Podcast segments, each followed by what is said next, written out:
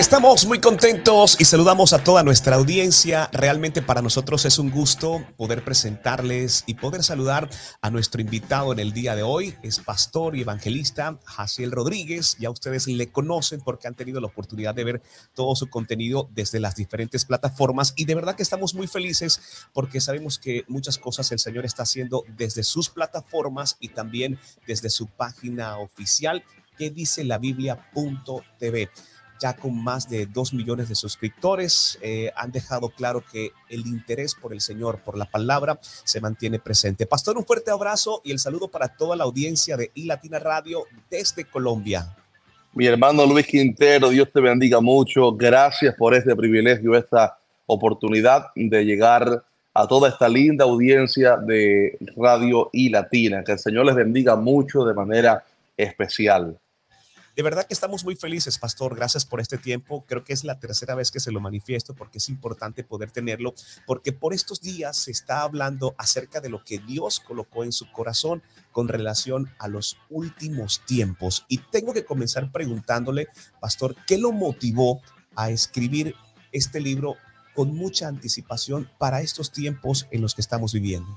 Bueno, nos motivó sencillamente la pasión que Dios había puesto en nuestro corazón para hablar acerca de estos temas, no ahora, sino desde hace varios años atrás. Eh, el Señor también nos habló hace cerca de unos tres años acerca de la creación de un libro. No sabía de qué tema iba a ser, sin embargo, con el transcurso del tiempo, Dios fue guiándonos a que el primer libro tratara acerca de Apocalipsis, explicando las profecías del fin. Sin embargo, esperamos el tiempo de Dios.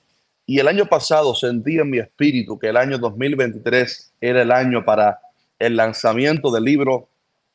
Y mientras meditaba en esto, de repente me llama la editorial Vida, a la cual le doy gracias nuevamente por darme el privilegio de trabajar con ellos. Y me llaman para escribir un libro y entendí que era algo de Dios. Y fue así como comencé a, escribir el libro de Apocalipsis, un libro para enseñarle al pueblo de Dios las profecías del fin.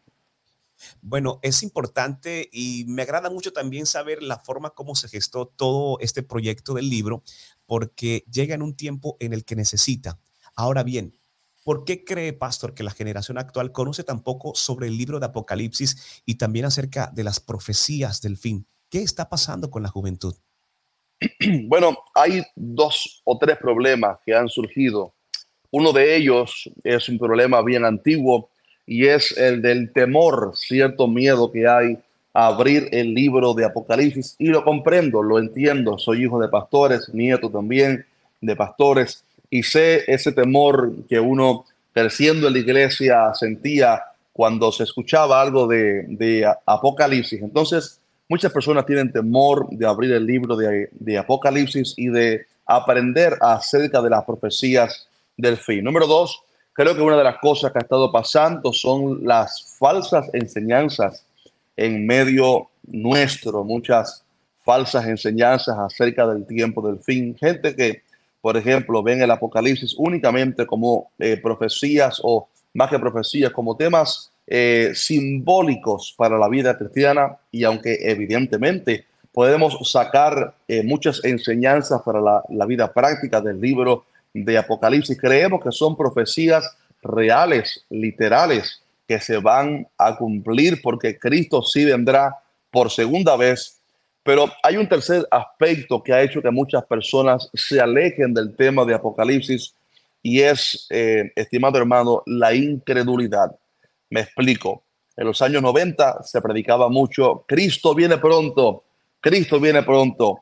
Llegó el año 2000, murieron gente de Dios, luego como por ejemplo Gigi Ávila, eh, hombres de Dios que hicieron de esta su consigna, Cristo viene pronto. Y la gente vio como que se retrasó el regreso de Cristo, como que no vino en los años 90, llegó el año 2000 y he podido ver que ha surgido cierta incredulidad en muchos pueblos de Dios, precisamente cumpliéndose lo que el apóstol Pedro ya había profetizado, que en los últimos tiempos muchos iban a, burlarse, burladores que dirían, ¿dónde está la promesa de su advenimiento? porque desde hace tiempo se escucha y aún no se ha manifestado. Y dice, Dios no retarda su palabra, sino que Él es paciente, no queriendo que ninguno se pierda, sino que todos procedan al arrepentimiento. Y quiero que el pueblo despierte y eh, se pueda sacudir de la incredulidad. Estamos más cerca de nuestra redención. Es importante lo que menciona Pastor y es así, em, grandes hombres de Dios como Gille, ¿verdad? Que se encargaron de, de todo eso. Y tiene mucho sentido lo que nos comenta. Ahora, la importancia de poder entender las profecías del fin y las señales del regreso de Jesús en la vida de un creyente. ¿Por qué es tan importante? Hoy hay mucha confusión con relación a este tema y como lo mencionaba, em, abrir Apocalipsis es temor, es miedo. Aún ahí hay muchas promesas de parte del Señor y nos está llamando al arrepentimiento. ¿Por qué la importancia de entender realmente las, las profecías? Bueno, a Jesús, eh, cuando Jesús estuvo en, Jerusalén, es curioso que le dijo a Jerusalén, te van a derribar y no quedará en ti piedra sobre piedra. Y dijo, por cuanto no conociste el tiempo de tu visitación. Qué curioso. Vendría la destrucción sobre Jerusalén porque desconocieron el tiempo profético tan importante en el cual les había tocado vivir. Y la gran pregunta es, ¿Será que a nosotros también nos ha tocado vivir en un tiempo profético de tal relevancia y la iglesia está dormida? Curiosamente, cuando Jesús, estimado hermano, habló acerca de las diez vírgenes, Mateo capítulo 25, dice que las diez estaban esperando al, esposo y las diez se durmieron. Y esto profetizaba de un adormecimiento espiritual que vendría para la iglesia en el tiempo del fin, donde la iglesia iba a olvidarse hasta que escuchara la voz que dijera, ahí viene el esposo, salir a recibirle. Y esa voz yo creo que son las señales que estamos viendo en medio nuestro. Todo lo que está pasando, por ejemplo, en el Medio Oriente, Israel, son señales que Dios está dando para que la iglesia despierte y se dé cuenta que estamos muy cerca. Pastor, y desde la posición de la iglesia, como menciona, eh, claramente que está dormida, como la iglesia, y esta, esta pregunta sí sería como una exhortación, ¿verdad? Para poder entender desde la posición de iglesia, eh, cómo pueden ayudar a los fieles, incluso a los creyentes que ya hacen parte de las congregaciones y que aún están, están tibios, no entienden, no comprenden y quizás de pronto también se han enfriado. Desde la posición de la iglesia, eh, ¿cómo pueden ayudar a los cristianos y a los que no conocen aún del Señor? Cuando el Señor Jesús nos habló acerca del tiempo del fin, nos dijo, nos dio tres consejos. Él dijo, mirad, velad y orad. Velar tiene que ver con estar atentos, mirando, o sea, eh, eh, mirar tiene que ver con estar atentos a las noticias. ¿Qué pasa en nuestro mundo? Eh, como alguien bien, bien dijo, Israel es el reloj profético de Dios. Y el Señor dijo, mirad la higuera y los árboles, haciendo un llamado a que miráramos a Israel y lo que pasaba con las naciones, porque las señales aún en la política nos indicarían cuán cercanos estaríamos. Eso es lo primero, que la iglesia tiene que abrir los ojos para ver lo que está pasando, no como acontecimientos cualquiera, sino como señales proféticas. Número uno, nos dijo velad, y velar tiene que ver con despertar espiritualmente. Hay mucho pueblo que está dormido, dormido en su pasión por Dios, dormido en la lectura de la palabra, dormida la iglesia en cuanto, por ejemplo, al evangelismo. Hemos dejado de evangelizar, hemos dejado que religiones falsas le quiten a la iglesia el protagonismo en las calles de predicar la palabra. Y el Señor dice velar, y velar habla de despertarse y sacudirse del sueño, pero también nos mandó diciendo orar, porque la oración nos llena del aceite del Espíritu Santo. Como alguien dijo, creo que fue mi abuelo, una vez dijo, es importante saber que Cristo viene, ah, pero aún más importante es estar listo. Y cuando uno mira las señales, uno dice, es verdad, Él está cerca. Cuando uno está velando, uno se pone alerta, pero sin la oración es imposible llenar la lámpara del aceite del Espíritu por eso, aunque las diez vírgenes supieron que el esposo ya venía, escucharon el, aviso, solamente cinco de ellas entraron y precisamente eran las que tenían aceite en sus lámparas. El aceite es tipo de la unción del Espíritu Santo, por lo cual la iglesia debe enseñar las profecías del fin, pero también preparar al pueblo de Dios para que busque la presencia del Espíritu Santo y llene su lámpara. Es la única forma para mantenerse firme hasta el tiempo del fin.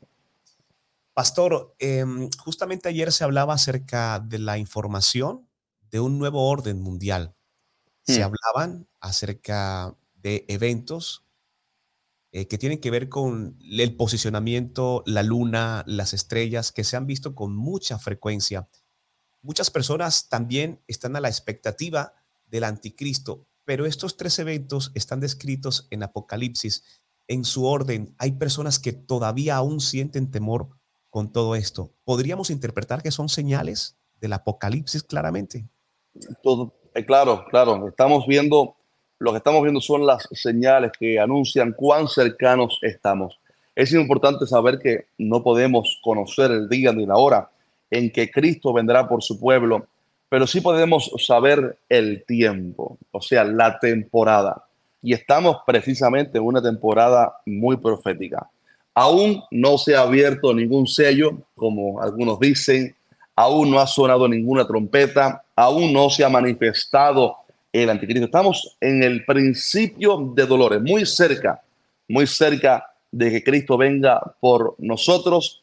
Y una de las grandes señales, siempre digo que es Israel, porque Israel fue destruido y esparcido por el mundo entero en el año 70 después de Cristo. Pero el Señor había profetizado que la higuera iba a reverdecer y la higuera es Israel y esto aconteció en el año 1948. Y es curioso que en ese mismo pasaje Cristo dijo, no pasará esta generación sin que todo esto acontezca. Por lo cual, lo que él estaba diciendo ahí era que la generación que viera el reverdecimiento de la higuera, o sea, el resurgimiento de Israel, sería la generación que vería las profecías del fin siendo cumplidas. Y para aquellos que tienen temor por la profecía del fin, quiero decirles que creemos que el primer evento, lo explico en este libro, doy los argumentos de por qué, el primer evento que sucederá no será la manifestación del anticristo, no será la gran tribulación, será un evento glorioso que se llama el arrebatamiento de la iglesia, cuando Cristo vendrá en las nubes y levantará a su pueblo ¿Con qué motivo? Para celebrar en el cielo las bodas del Cordero de Cristo con su iglesia durante siete años y seremos arrebatados para estar con el Señor. Así que son buenas noticias. El Apocalipsis nos dice que pronto nuestra redención será hecha una realidad. Pastor, usted lo menciona y, y es claro para quienes hemos estado buscando mucha más información y buscando la palabra del Señor, porque ahí está la respuesta. Pero dentro de este libro que, que nos presenta, que es bien oportuno, vuelvo e insisto, en este tiempo para todos, de verdad, de qué forma práctica le presenta a los lectores, a quienes nos ven, a quienes nos escuchan, a quienes le siguen, de qué forma práctica, porque si bien el solo libro de Apocalipsis eh, causa impresión, ahora en el libro, de qué forma amable se le puede dar a entender estos tiempos en los que estamos y justamente estamos en su página que dice la Biblia.tv. ¿Qué consejos prácticos o qué manera dinámica presenta para hacer este estudio más amigable de Apocalipsis? Mi hermano, mira, humildemente una de las, de las, digamos, de las cosas que Dios nos ha dado en el ministerio es la capacidad en su gracia, obviamente, y su misericordia, de poder tomar temas bien difíciles y explicarlos de, de una manera muy sencilla es parte de nuestro llamado y esto lo hemos hecho también en este libro. Aquí no hacemos un estudio versículo por versículo, sino que hablamos eh, acerca de los eventos del fin. Los ponemos en orden. ¿Qué va a acontecer primero? ¿Qué viene después? ¿Qué llega luego? Y explicamos no solamente, no solamente lo explicamos en el orden, sino que explicamos a profundidad qué significa cada profecía, por qué creemos que sucederá en ese orden. Por ejemplo, en el capítulo 1 comenzamos hablando acerca de las siete iglesias del Asia Menor. ¿Por qué razón Dios permitió que primero estuviera del capítulo 1 al 3 del libro bíblico de Apocalipsis un mensaje a siete iglesias de aquel tiempo? Porque creemos que aquellas siete iglesias representaban eh, la iglesia del Señor, o sea, las distintas etapas que la iglesia atravesaría en estos dos mil años de historia. En el capítulo 2 hablamos acerca de las señales. ¿Cuáles señales estamos viendo en nuestro tiempo que nos anuncian que Cristo viene pronto? Capítulo número 3, explicamos la doctrina del arrebatamiento de la iglesia. Lo ponemos como el primer evento profético, el arrebatamiento. Y ahí explicamos qué significa el arrebatamiento y por qué creemos que será lo primero, ya que hay evidentemente otras muchas posturas que colocan el, arrebatamiento a la mitad de los siete años o al final. Ahí explicamos en, el libro por qué creemos que será primero que todo. Capítulo 4 explicamos quién será el anticristo y cómo será su manifestación. Todo es en orden y así vamos estableciendo una cronología de los eventos del fin hasta el regreso de Cristo, reino milenial, eh, cielos nuevos, tierra nueva, la nueva Jerusalén, en fin, hacemos una narrativa gloriosa de todo lo que la Biblia dice que va a acontecer, demostrando el orden, pero también en un lenguaje muy sencillo y me atrevo a decir que cualquier persona que lea este libro, aunque lleve solamente un año en el Evangelio, creo que va a poder comprender el mensaje de Apocalipsis. Pastor, dentro del libro me llama mucho la atención porque mencionas que Dios no trata de ocultar lo que va a suceder. Dios no, no, lo oculta. De hecho, lo deja muy claro. ¿Cómo podemos nosotros en estos tiempos entender ese deseo del Señor de que sepamos con, con anticipación lo que va a suceder? Hermanos, fíjate si es el deseo de Dios que podamos conocer las profecías, que el libro de Apocalipsis es el único que eh, narra, que describe una bendición para aquel que lo lee. Se recuerda que Apocalipsis capítulo 1 eh, comienza diciendo algo glorioso y es que es bienaventurado el que lee y los que oyen las palabras de esta profecía y guardan las cosas en ella escritas porque el tiempo está cerca. Entonces, cuando leemos el Apocalipsis, vemos que a Daniel allá, eh, tiempo antes, el Señor le había dicho, sella las palabras, pero a Juan no se le dice que las selle, se le dice, no sella las palabras, porque el tiempo está muy cerca, por lo cual vemos una, un deseo de Dios de que su pueblo conozca las profecías del fin, y por esto vemos una y otra vez las profecías eh, y diciéndonos el que tenga entendimiento, eh, que comprenda, el que tenga oído, que oiga. Una y otra vez nos llama, nos exhorta a que prestemos atención y comprendamos las profecías del fin. Es impresionante porque ayer dentro de un grupo de oración acá en casa estábamos también tocando temas muy similares porque es de lo que se está hablando y hay que dar a conocer la verdad de Cristo, pero mucho más abajo, incluso en Apocalipsis también habla que el Señor tocará la puerta y todo aquel que le abra entrará y cenará con él. Y dentro de las conclusiones que conversábamos con pastores y con personas que llegaron a casa para celebrar esta reunión, es que también cuando el Señor se refiere a tocar la puerta, pues habla precisamente de la iglesia. Eso lo podemos confirmar. La iglesia hoy cumple un papel importante dentro de los tiempos. Totalmente, totalmente. La iglesia ha sido llamada a ser sal y ser luz en este último tiempo. Anoche estaba precisamente compartiendo también en un grupo bien pequeño de unos hermanos que nos invitaron y hablábamos sobre Apocalipsis, las señales del fin, los eventos, y decíamos al final en la, en la, conclusión, con este conocimiento que hemos recibido, cuál es nuestro papel. Y la palabra lo deja muy claro, tenemos que ser sal y ser luz en este último tiempo. La sal desarrolla el papel de preservar de corrupción. Y la iglesia ha sido llamada como columna y baluarte de la verdad, a no dejarse corromper por el mundo, por el pecado, por, por tantos eh, nuevos vientos de doctrina.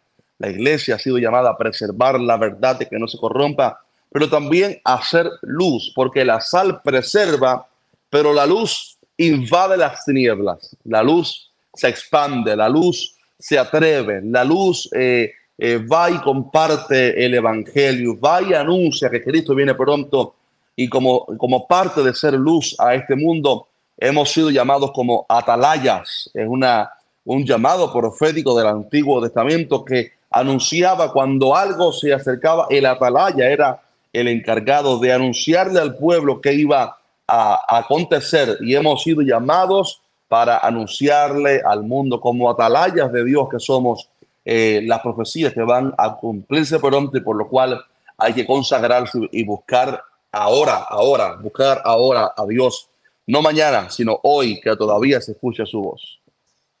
¿Qué impacto espera con los lectores luego de que tengan la oportunidad de poder leer este libro? ¿Dios ha hablado a su corazón? ¿Hay alguna expectativa en particular? Totalmente. Eh, mi expectativa es que cuando las personas terminen el libro, número uno, se apasionen por su encuentro con Cristo Jesús. que nos apasionemos por el encuentro con Cristo. Muchas veces nos olvidamos de cuál es el centro de la profecía, que es Cristo. Nos, desenfocamos y pensamos que el Apocalipsis trata eh, del anticristo, del falso profeta, del diablo. No, el anticristo, eh, perdón, el Apocalipsis trata acerca de Cristo Jesús, de su victoria y de la promesa grande que hay para aquellos que hemos puesto nuestra confianza en Él. De hecho, mis dos capítulos favoritos son los últimos dos del libro.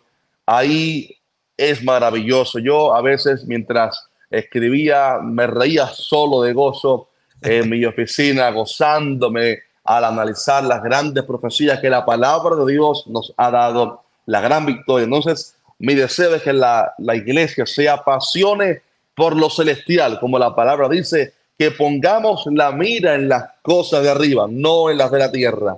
Hay mucho pueblo hoy entretenido en las cosas de la tierra, pero este libro nos va a hacer despertar para otra vez apasionarnos por lo celestial, otra vez enfocarnos en las cosas de Dios, otra vez recordar que nuestra ciudadanía está en los cielos y que nuestra mirada tiene que estar puesta allá.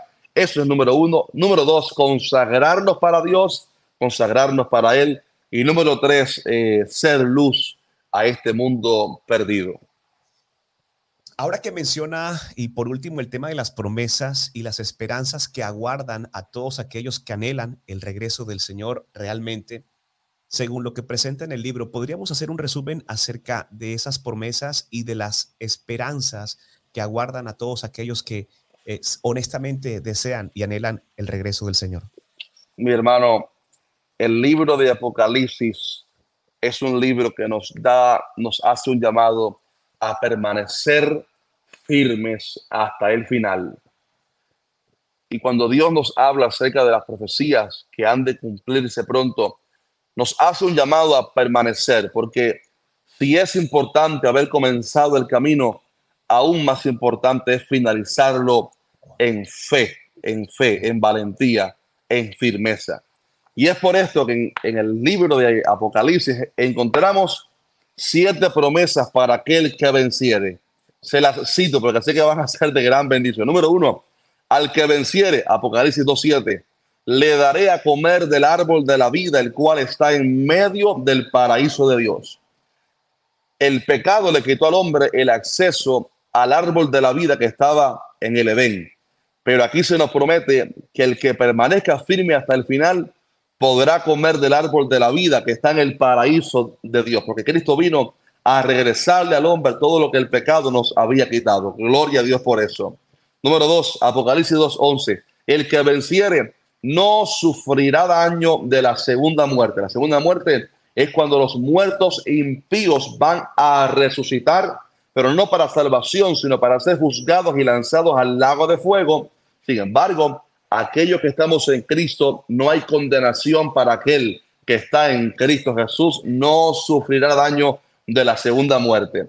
Número 3, Apocalipsis 2.17, al que venciere, daré a comer del maná escondido y le daré una piedrecita blanca y en la piedrecita escrito un nombre nuevo, el cual ninguno conoce sino aquel que lo recibe. Avanzo rápido. Número 4, al que venciere, Apocalipsis 2.26, y guardaré mis obras hasta el fin, yo le daré autoridad sobre las naciones y regirá, las regirá con vara de hierro y serán quebradas como vaso de alfarero, como yo también la he recibido de mi Padre. En otras palabras, puede que aquí en la tierra seamos perseguidos por causa del Evangelio, abochornados, eh, ofendidos, pero se acerca un tiempo cuando vamos a reinar con Cristo, un tiempo glorioso. Número 5, el que venciere será vestido de vestiduras blancas y no borraré su nombre del libro de la vida y confesaré su nombre delante de mi Padre y delante de sus ángeles. Penúltimo,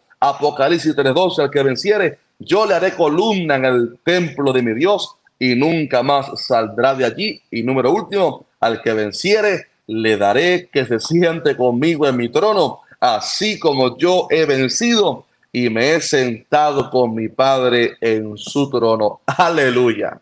Amén, pastor.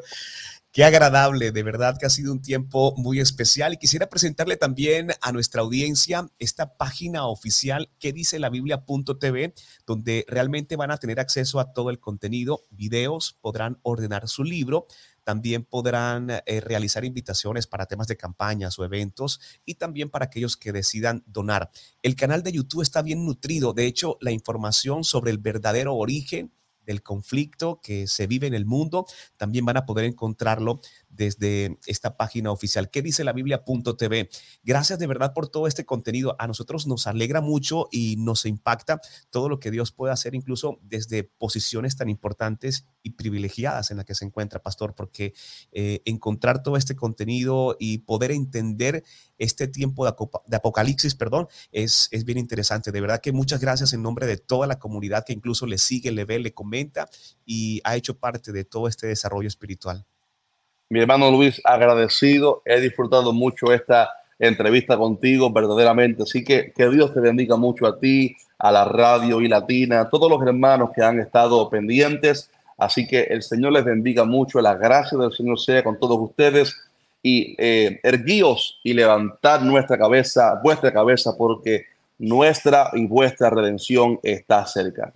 Pastor, no podía finalizar sin eh, dar a conocer una reciente obra musical que también fue presentada. ¿Cómo va esto el ministerio, Pastor? No me esperaba eso, no me esperaba eso. Entonces, sorpresa. Pero, pero, pero nos gozamos y disfrutamos todo lo que el Señor ha permitido también dentro de ese gran ministerio. ¿Cómo, cómo va este tema de la, de la música también?